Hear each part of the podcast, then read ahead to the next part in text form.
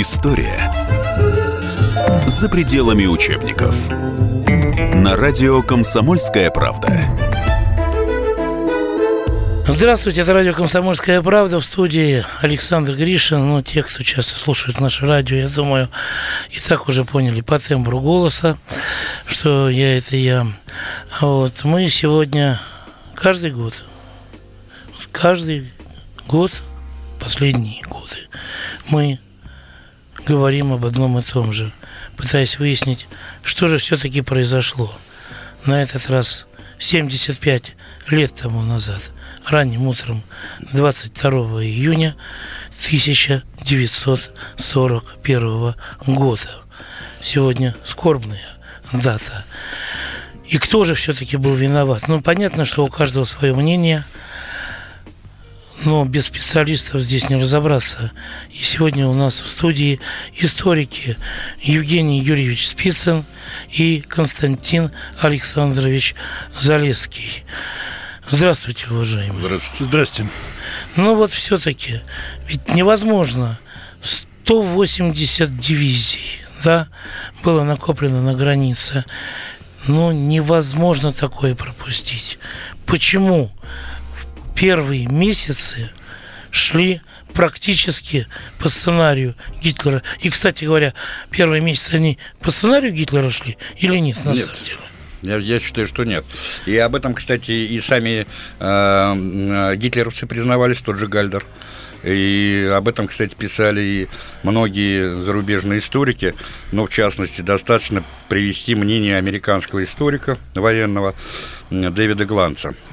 Дело в том, что, ну, во-первых, спор о том, сколько было, а, какова была численность советских войск на западных рубежах, он продолжается до сих пор, потому что можно смотреть те же данные Мельтюхова. Многие считают, что он явно завышает эти данные.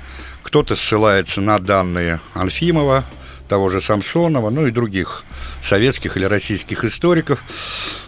Я считаю, что план Барбаросса... Извините, у нас просто аудитория такая не очень погруженная в историю. А, понятно. О, каких, о какой разнице идет речь?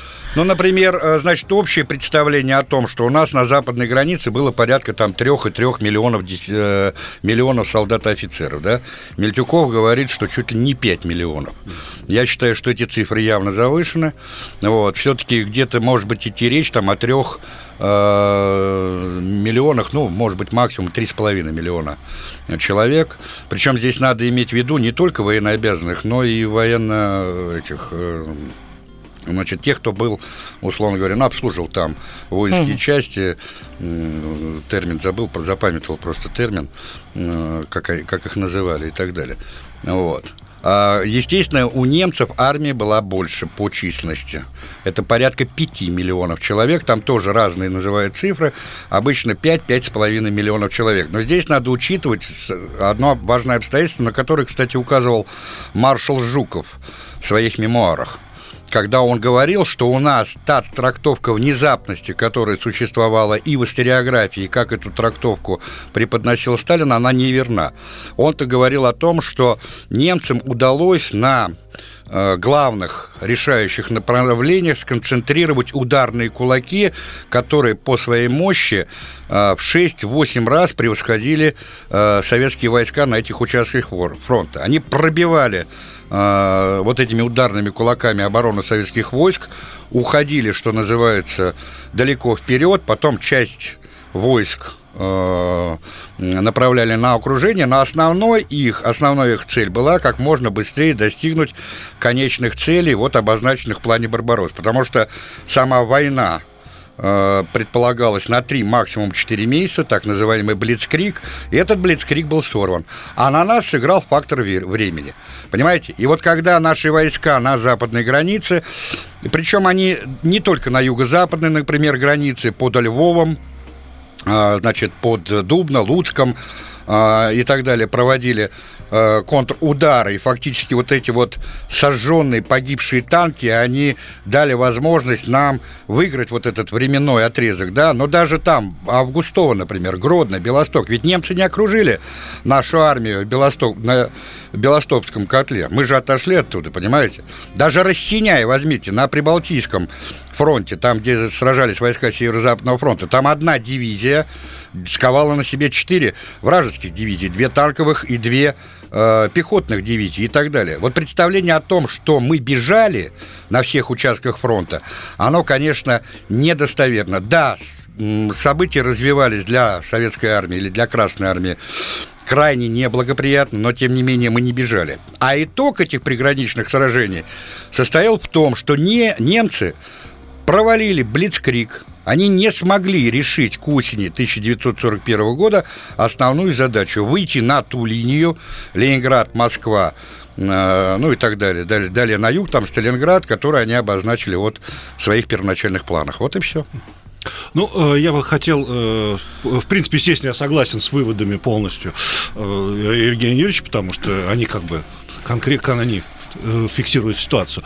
Хотя тут надо сказать, что есть и несколько еще одна точка зрения. Дело в том, что э, Гитлер, э, когда ставил цели перед немецкой армией, он ставил своей целью прежде всего э, это не взятие какого-то конкретных городов. Это они стояли в плане. Но главная цель армии это было уничтожение Красной армии. Так вот, и вот здесь э, вот Евгений Юрьевич очень хорошо сказал по поводу того, как героически наша армия оказывала сопротивление, как э, она отбивала, выходила из котлов.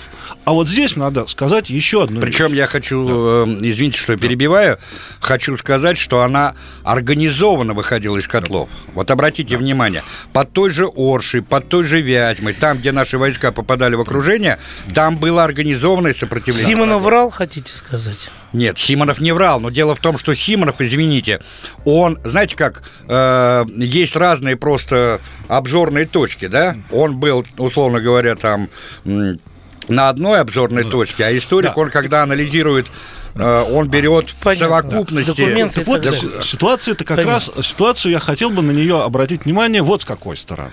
Ведь если мы посмотрим 41 год, то рабоче-крестьянская Красная Армия была уничтожена не русская армия, а рабоче-крестьянская Красная армия. Та армия, которую создавал Сталин, которую создавал э, большевистский Советский Союз, она была в 1941 году уничтожена. Это 2,5 миллиона кровавых потерь и более 2 миллионов пленных. Это 4,5 миллиона. Вот это, в принципе, костяк то, Красной Армии. То, то, то есть в 41 году вы хотите сказать, что было, погибло 2,5 миллиона? Нет, не погибло, а кровавые, а безвозвратные потери. Ну вот я говорю, безвозвратные потери, то есть вы считаете, это что... Это официальные данные. Продолжение через несколько минут.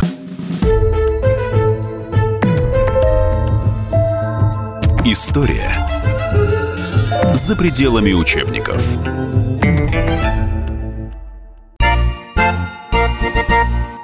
Единственное на российском радио классическое немецкое шоу. Мартина Видеман поговорит с вами о мужчинах и женщинах, праздниках и буднях, о людях с ограниченными возможностями и о тех, кому повезло, о счастье и несчастье. Предельный градус откровенности. Беседа один на один. Мартина Видеман, ваш друг и советчик.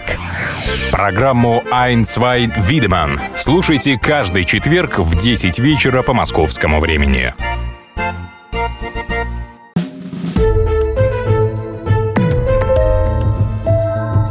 История за пределами учебников. На радио «Комсомольская правда» студии Александр Гришин. Сегодня скорбная дата. И кто же все-таки был виноват? И сегодня у нас в студии историки Евгений Юрьевич Спицын и Константин Александрович Залесский. И вот дело-то получилось в том, что Гитлер он рассчитывал именно на это. То есть он рассчитывал, что вот уничтожается рабочая крестьянская красная армия, и он, значит, идет. Но не было рассчитано то, что русский народ поднимется против агрессора. И вот он встанет грудью на защиту своей страны.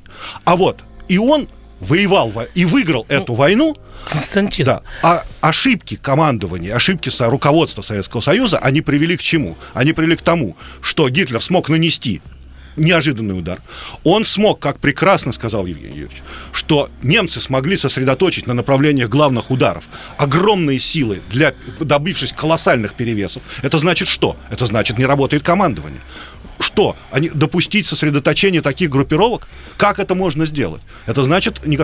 Мы видим, а, Жукова можно считать великим военачальником, великим полководцем. Другие могут его относиться критически. Я не хочу сейчас обсуждать Жукова. Я хочу сказать, обсудить, не обсудить, а сказать, каким должно быть советское руководство, если оно перед войной назначает Жукова начальником генерального штаба. Нет, нет, Он но... прекрасный полководец, может быть, вводит войска, у него э, бой, опыт войны с, с Японией. Но генеральный штаб это должен быть человек с военным образованием. Жуков получает военное образование, когда он уже генерал. Это нулевое военное образование. Нельзя ставить на генштаб человека, не имеющего военного образования. Он а ему дают генштаб. Вот это политика советского руководства. Она тупиковая. Нет, ну, я, я могу вот, да, да, сейчас я только хочу сначала да. спросить уточняющее. Да. Вот в моем понимании русский народ стал на войну.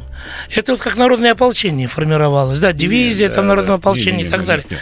Но ведь сохранилась вся система подготовки, обучения конечно. кадровой конечно. от рабочей крестьянской армии. Ну, нет, конечно. Там подготавливали офицеры рабочей крестьянской нет, армии. потом не забывайте, и так далее. И офицеры, Генералитет да, остался и наши, и наши, и нет, наши а, офицеры, и, и, Павлова. и наши офицеры и генералы фактически научились воевать к 43 году.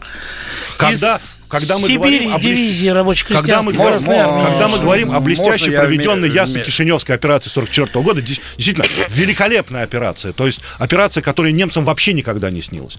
Мы говорим, что для этого нужно было пройти колоссальный путь. Всегда не, войну... Ну, они и Багратион бы не смогли да, сделать, да, скажем смотри, так. Смотрите, какая Немцы. вещь. Всегда войну нового типа, Первую мировую войну, Вторую мировую войну, ее ведет народ потому что это война огромного, колоссальных сил. И задача руководства страны, она одна – обеспечить народ воюющий народ, потому что воюет весь народ, обеспечить ему условия для э, наиболее эффективного ведения войны. Первое. И, как следствие, минимизировать потери. Учитывая, что когда мы говорим о минимизации потерь, мы можем сказать, что советское руководство провалило войну, потому что потери были не медицинские, огромные нет, были нет, э, можно я как Понятно. Хорошо, Прошу давайте, вас, вот Евгений, я просто по Евгений цифрам. Смотрите, я взял цифры, да, официальной статистики. Mm-hmm. Можно спорить, я, но я не думаю, что здесь э, речь идет о каких-то серьезных расхождениях. Вот смотрите, к январю 1941 года рабоче-крестьянская Красная Армия составляла 4 миллиона 200 тысяч человек. Даже пускай, если в 1941 году в приграничных боях плен было взято, я беру немецкие оценки, у немцев это от 2 миллионов до 2 миллионов 330 да, тысяч. абсолютно правильно. Понимаете, у немцев. Да. Так это значит половина уже, извините, от армии, значит, она уже не разрушена. Теперь, на 22 июня 1941 года рабоче-крестьянская Красная Армия составляла почти 5 миллионов 100 тысяч штыков. И, наконец, на 1 июля 1941 года 10 миллионов 380 а, тысяч. Мы говорим только о рабочей красной вот, армии, которая была на 40, по, перед, 40, перед началом войны. Константин Александрович, послушайте меня. Мы говорим о том, что 23 числа 1941 года, 23 ой, 23 э, июня 1941 года выходит указ Президиума Верховного Совета СССР за подписью Калинина не только о преобразовании приграничных военных округов в воен... во фронты, но и о призыве да. Э, значит, граждан мужского 1905-18 годов на э, действительную военную службу. Абсолютно. Я просто вам говорю о том, что вот, например, призвали моего деда Николая Яковлевича Парамонова 1905 года рождения, у которого был опыт советско-финской войны.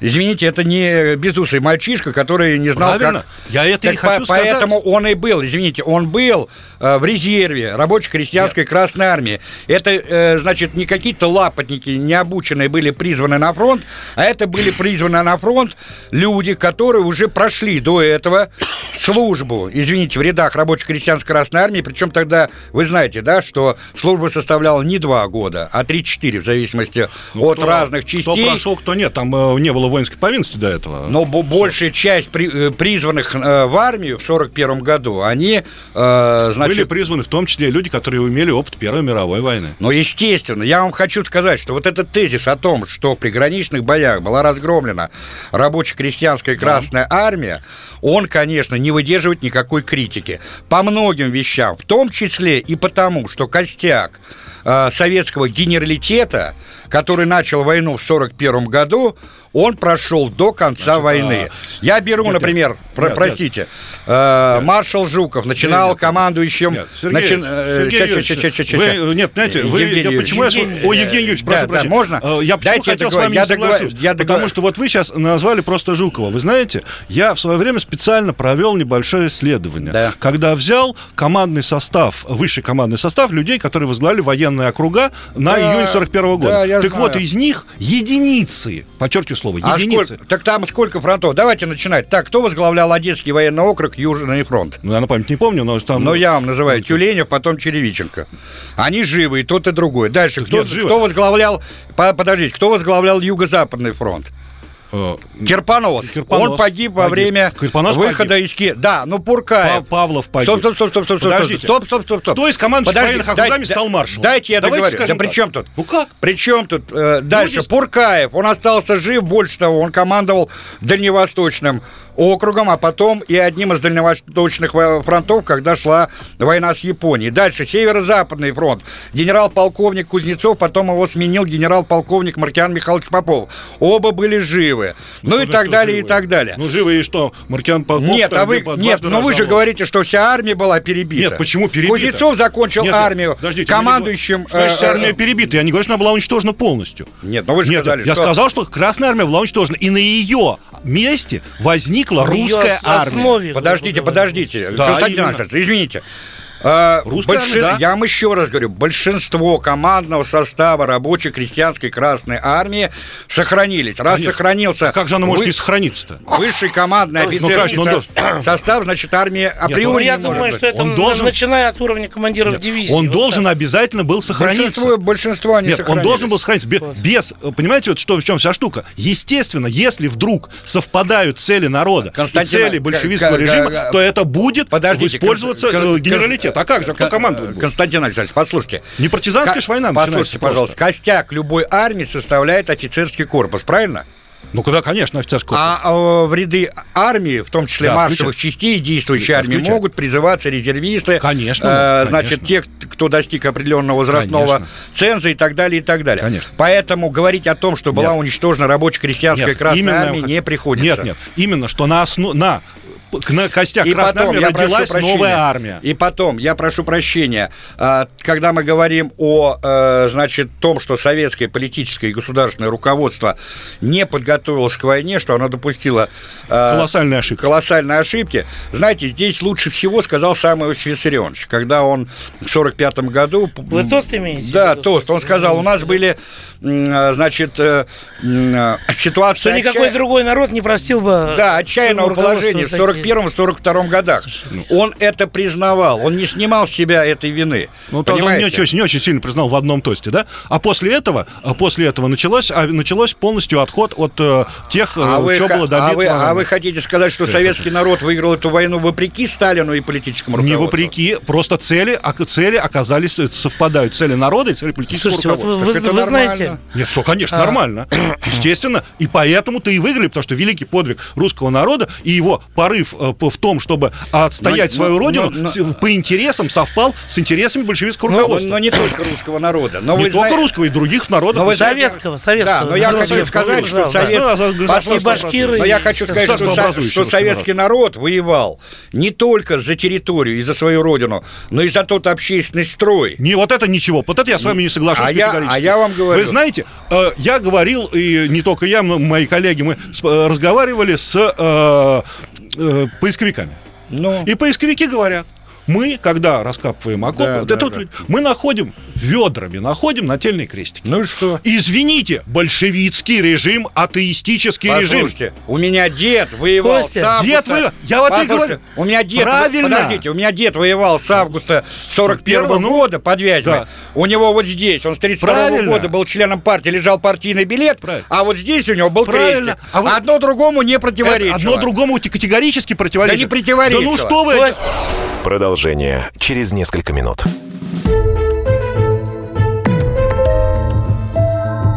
История за пределами учебников.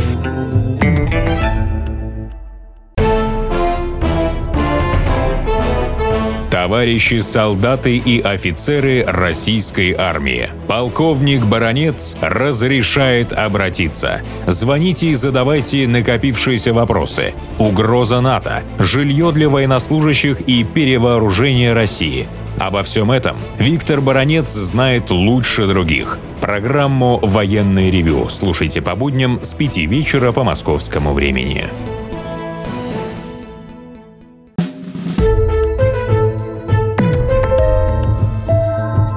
История за пределами учебников. На радио «Комсомольская правда». в студии Александр Гришин. Сегодня скорбная дата. И кто же все-таки был виноват? И сегодня у нас в студии историки Евгений Юрьевич Спицын и Константин Александрович Залесский. Давайте на самом деле, Константин, я вот здесь могу засвидетельствовать своего отца, который воевал реально. Вот, он был артиллеристом полковым. Это не дедушка, прадедушка. Это отец. Он умер в 96 году. И я уже в достаточно зрелом возрасте с ним говорил. Вот. Э, Да Меня тоже у меня дед интер- умер, когда мне было интересовала 25 эта лет. тема. Э, Значит, для них самих вот мы здесь можем спорить Да, да, как да. угодно. Да, рубахи рвать у себя желательно на груди, еще что-нибудь такое. Да. Лучше не делать.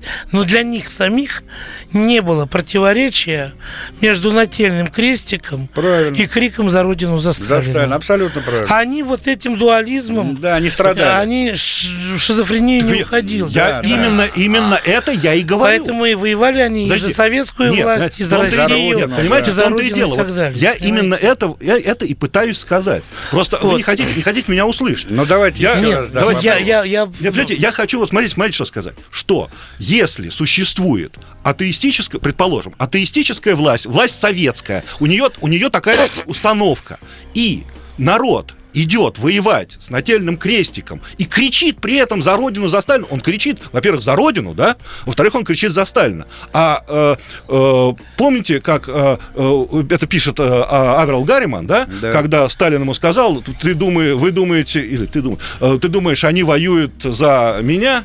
Нет, они воюют за матушку Россию. Это первое. И второе, Сталин очень хорошо сказал, это, ну, я не знаю, может, ап- апокриф, я не буду спорить, да, когда он сказал Васе Сталину, он сказал, что он, он, ты думаешь, это я Сталин? Нет, это он Сталин. И он показал Правильно. на свой портрет. Нет, ну это правильно, То есть, это ничего понимаете, Сталин был фактически для народа сублимацией ли- э, лидера. Символ, Лидера. конечно, некого. Вот, и это не имело ничего общего с самим режимом. Константин а, Александрович, я-то... Ну, по- так, а, вот хорошо. вы знаете, Ша, да, я давай, давайте мы, э, вот, по-моему, мы все-таки как-то где-то остановились вот на этой точке, да.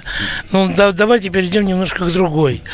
А, вот, кстати говоря, Константин, у вас прозвучало это а, сколько стало маршалами?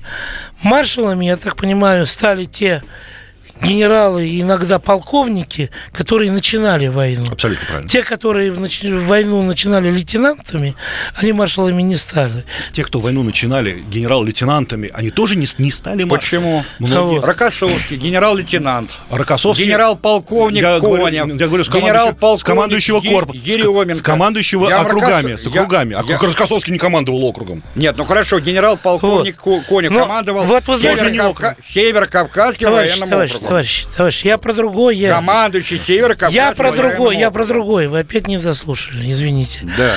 Вот. Но они все разные люди были. Понятно. По э, так сказать, был Павлов, которого расстреляли потом, да? Да. Был Жуков, который э, закончил войну маршалом Победы и Да, так да, далее и тому подобное. У каждого были свои, так сказать... Взлеты и падения. э, были, да. взлеты, падения и прочее, пятое, десятое, разной степень таланта, Да. что называется. Но почему они перед немецкой машиной все вот шли назад, все отступали? Почему, почему не нашлось вот такого гения, который смог бы... Тут не гений, тут подготовка армии не- не была. Немецкая армия была просто сильнее. Вот Она- в этом. Да, Она мо- была- мо- можно я попытаюсь объяснить, да? Значит, смотрите, дело вот в чем. Во-первых, немецкая армия была отмобилизована. Раз. Это очень важный фактор. Наша армия не была отмобилизована. У немецкой армии был двухлетний опыт ведения военных действий на территории Европы. Не забывайте, что вся Европа, как бы там ни велись боевые действия, она была под пятой фашистов. Более того, ведь Гитлер первоначально собирался начать операцию «Барбаросса» не в июне, а в мае месяце. И он отложил на целый месяц из-за того, что его войска увязли в Югославии. Вот, они в апреле начали боевые действия в Югославии, и вот там у них пошло опять не по плану. Теперь надо учитывать то обстоятельство, что был, естественно, первоначальный шок. Никто же, доктрина советской военная была такая, что мы воюем малой кровью на чужой территории. И на этом воспитывались наши войска. Поэтому, безусловно, теперь надо учитывать, что и э, часть руководства рабоче-крестьянской Красной Армии элементарно не выполнила распоряжение высшего военного руководства. Вот я вам приведу просто одну э, директиву. Смотрите, 13-15 июня, то есть за неделю до начала войны, в западные округа была направлена директива НКО, Наркомата обороны и Генерального штаба, но она ее называет так, для повышения боевой готовности. Называется «О начале выдвижения частей первого и второго эшелонов границы под видом учений». И тут четко написано «Для повышения боевой готовности округа ну и так далее, и так далее. Здесь идет перечисление округов три- э, этих э, воинских частей, 31-й стрелковый корпус, 36-й, 55-й и так далее. Приграничные дивизии оставить на месте, имея в виду, что выход их к границе в случае необходимости может быть произведен только по моему особому приказу. Передвижение войск сохранять в полной тайне, марш совершать тактическими учениями по ночам, в войсках вести полные возимые запасы боеприпасов и горю- горюче-смазочных материалов. Это все к границе. С войсками вести полностью возим... А, пардон. Для охраны зимних квартир оставить строго необходимое минимальное количество военнослужащих, преимущественно малоприходных по ходу по состоянию здоровья. Семьи не брать. Выполнили командующие военными округами это распоряжение Наркомата обороны Генерального штаба?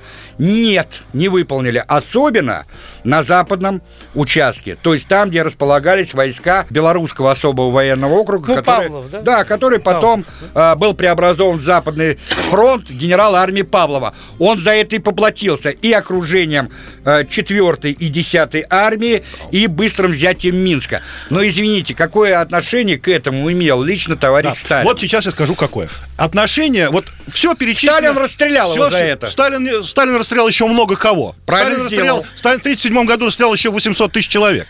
Сталин... в- Двух, сто- с 36 сто. и 38. Вот, вот здесь Это чистая, официальные цифры. вот здесь чистая ложь. Это официальные Я цифры. специально занимался. Значит, записка. Армейских? Стоп, Нет, нет, стоп, нет. стоп. Почему армейских? Стоп, Всего? стоп, Всех? стоп, стоп, стоп, стоп, стоп. Константин Александрович. Через военную коллегию Да, да, Константин Александрович, вот здесь меня, пожалуйста, ловить не надо. Значит, записка, которая была направлена Маленкову и Хрущеву в начале 54 да, да, да, года, да, за подписью Сергея Никифоровича Да. Круглова, министра Да, внутренних да, да. дел, Константина Петровича Горшенина, Ну да, я министра её имею в виду, юстиции. конечно. Стоп, стоп, стоп, стоп, стоп.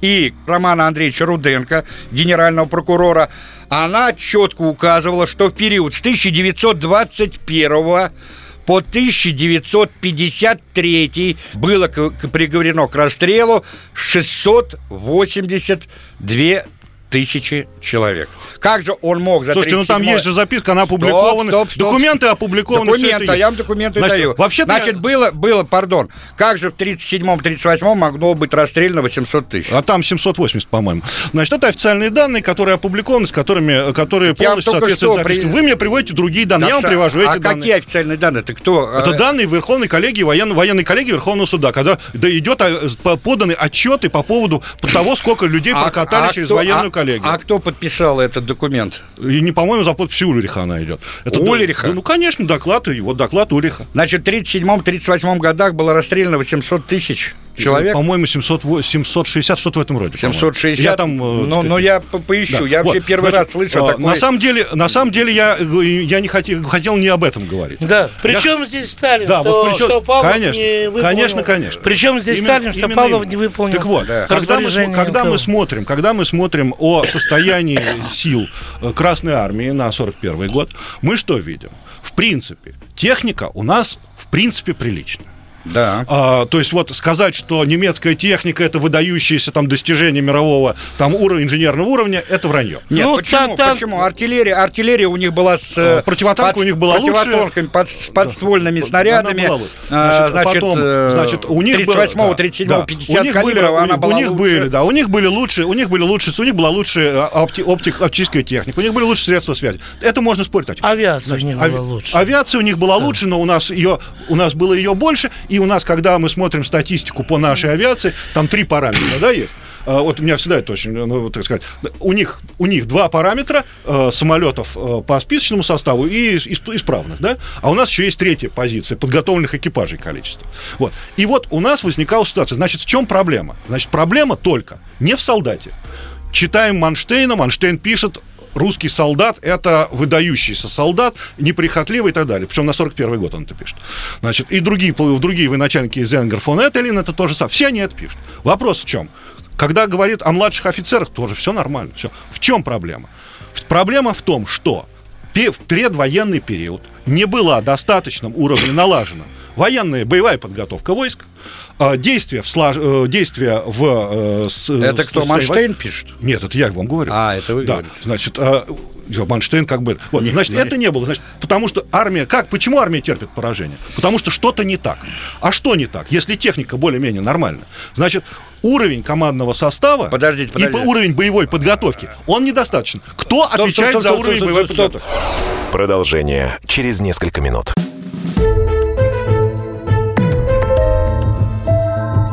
История за пределами учебников.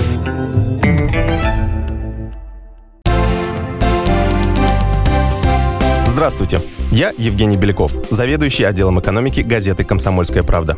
Я знаю почти все об экономике страны, личных финансах и время от времени даже играю на бирже. Но у меня нет миллиона долларов. И я очень хочу его заработать. Поэтому каждую неделю в прямом эфире я буду общаться с тем, кто смог стать богатым и знает, как сделать богатым меня и вас. Встречайте новый проект «Миллионеры». Каждый понедельник в 3 часа дня только на радио «Комсомольская правда».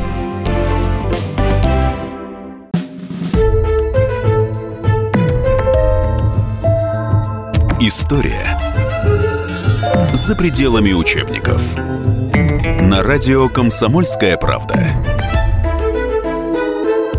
Студии Александр Гришин. Сегодня скорбная дата. И кто же все-таки был виноват? И сегодня у нас в студии историки Евгений Юрьевич Спицын и Константин Александрович Залесский. У меня вот такой вопрос. Вы вот говорите, Евгений Да. э, Юрьевич, вот, дескать, э, война в Европе, немецкая армия научилась Да, и да. так далее и тому подобное.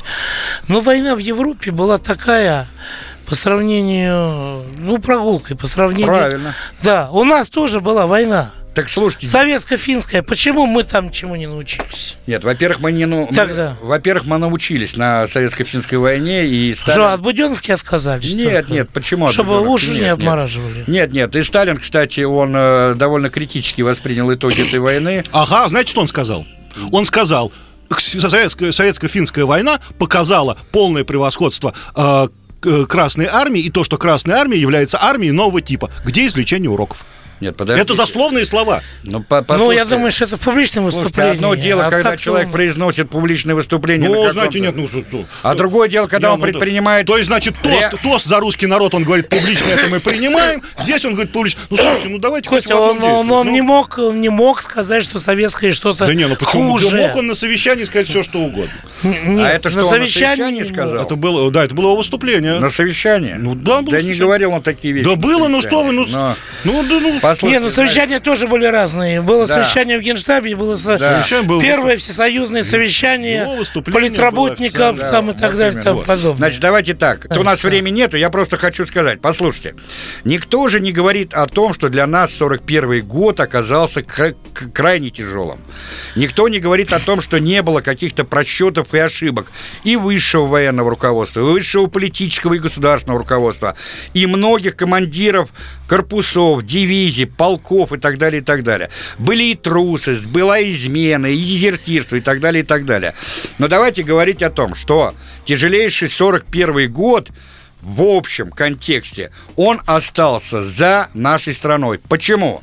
Потому что мы нанесли сокрушительное поражение германскому вермахту под Москвой, потому что мы не сдали Ленинград, потому что поражение немцев под Москвой стало коренным переломом в ходе Второй мировой, не Великой, а Второй мировой войны, потому что у нас к концу 41-го, начала 42 года заработала наша отечественная промышленность Правильно. и так далее, и так далее, и так далее. Все горькие уроки из приграничных сражений 41 года советское политическое руководство вынесло. Больше того, именно летом 41 года на Урал, в Сибирь были эвакуированы тысячи заводов, Правильно. больше 10 миллионов людей, которые фактически предрешили нашу победу в Так мае вот, 45 и вот, года. И вот я могу сказать, что я готов вот под вашей, по вашим последним вот. фразам подписаться под каждым словом. Ну вот. Именно политическое руководство э, поняло, что оно творит, и революционная война, теория революционной войны была изменена на теорию Отечественной войны. Да она... Была, была, она была. Мало, уже да, была ну как, да, ну в 41 году она была. Да было, нет. было взято на вооружение, уже Сталин обращается, братья и сестры, в голову никому не могло прийти, что он так скажет.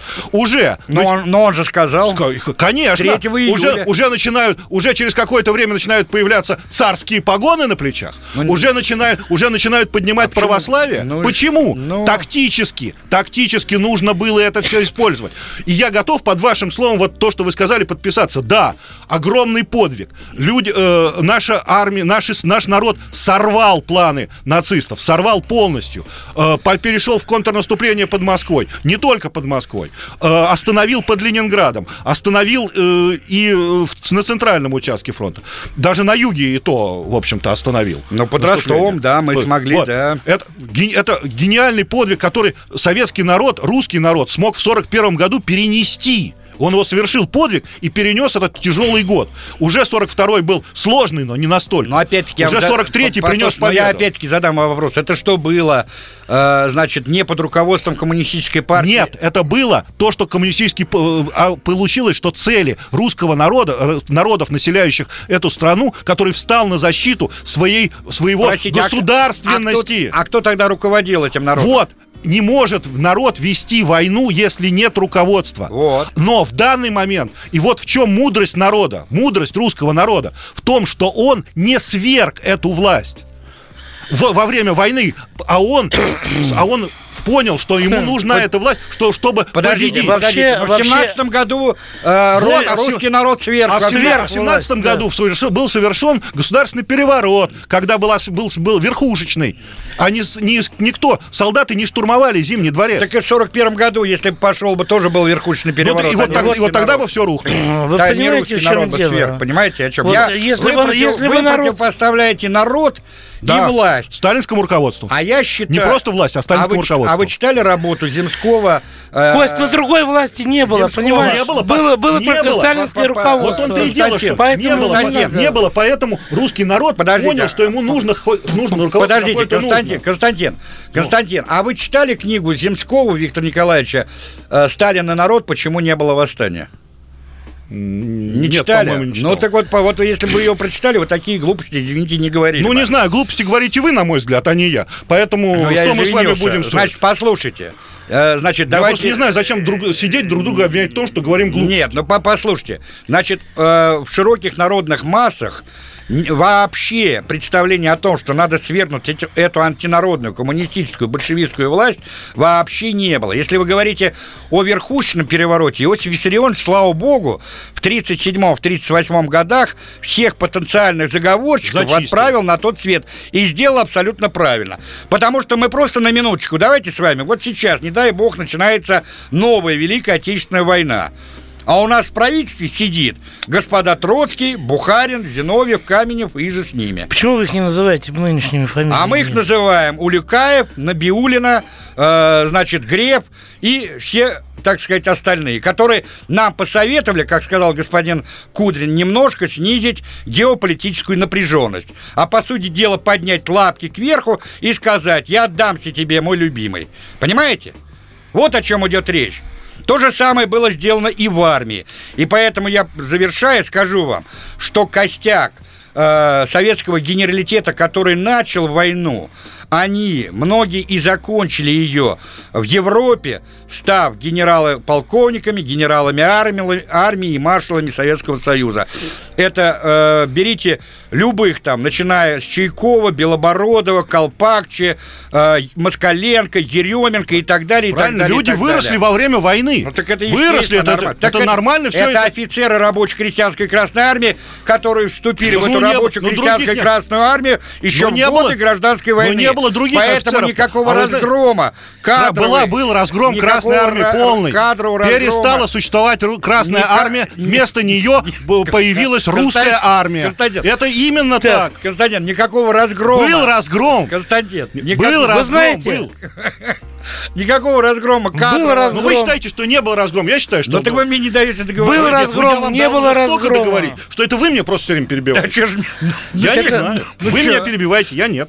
Хра- ну мы хорошо. победили. То есть вы считаете, что рядовые пришли, были призваны в 41-42 втором годах, и они одновременно воевали, одновременно учились в училище, в академии, и одновременно росли гигантскими темпами Да нет, со ну званием почему? сержанта, лейтенанта, Вообще, вот почему? капитана, этого никто не говорит. Вообще-то этого никто не А говорит. как тогда? А вы маршал-то? скажите, пожалуйста, вы занимаетесь тем, что трактуете мои слова? Может, вы Подожди. Савей что-то будете говорить? Подожди, ну что мы, Константин, я не знаю, мы занимаемся тем, ну, что а- трактуем А генералы-то и маршалы откуда прошли? Это ж кадровые были офицеры рабочей Ну да, а некоторые были еще офицерами Первой мировой войны.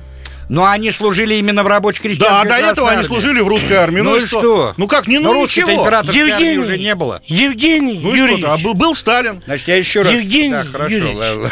давайте на самом деле признаем тот факт, что до уровня командира батальона, я думаю, что 95% командный состав, процентов на 95 действительно перестал. Так это и у немцев то же самое. Это, это просто есть... Что немцы-то? По- Подожди, это есть закон войны. Да На про передке- немцев почему? Подожди, на передке командиров заводов и рот там об- обычно Ну так давайте- полная сменяемость Так что, давайте немцев состава обсудим. была полтора-два месяца. Ну, правильно. Либо ранение, Так мы с вами об смерть. этом говорили уже во время разговора.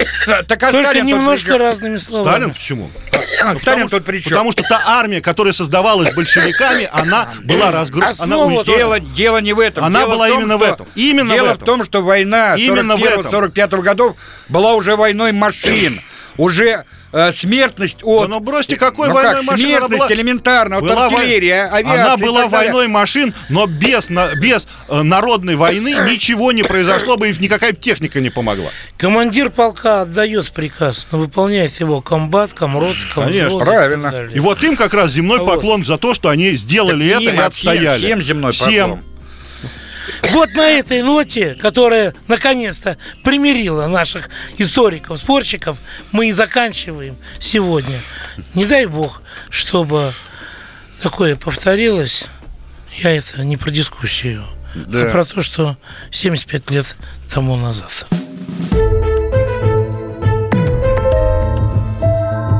История за пределами учебников.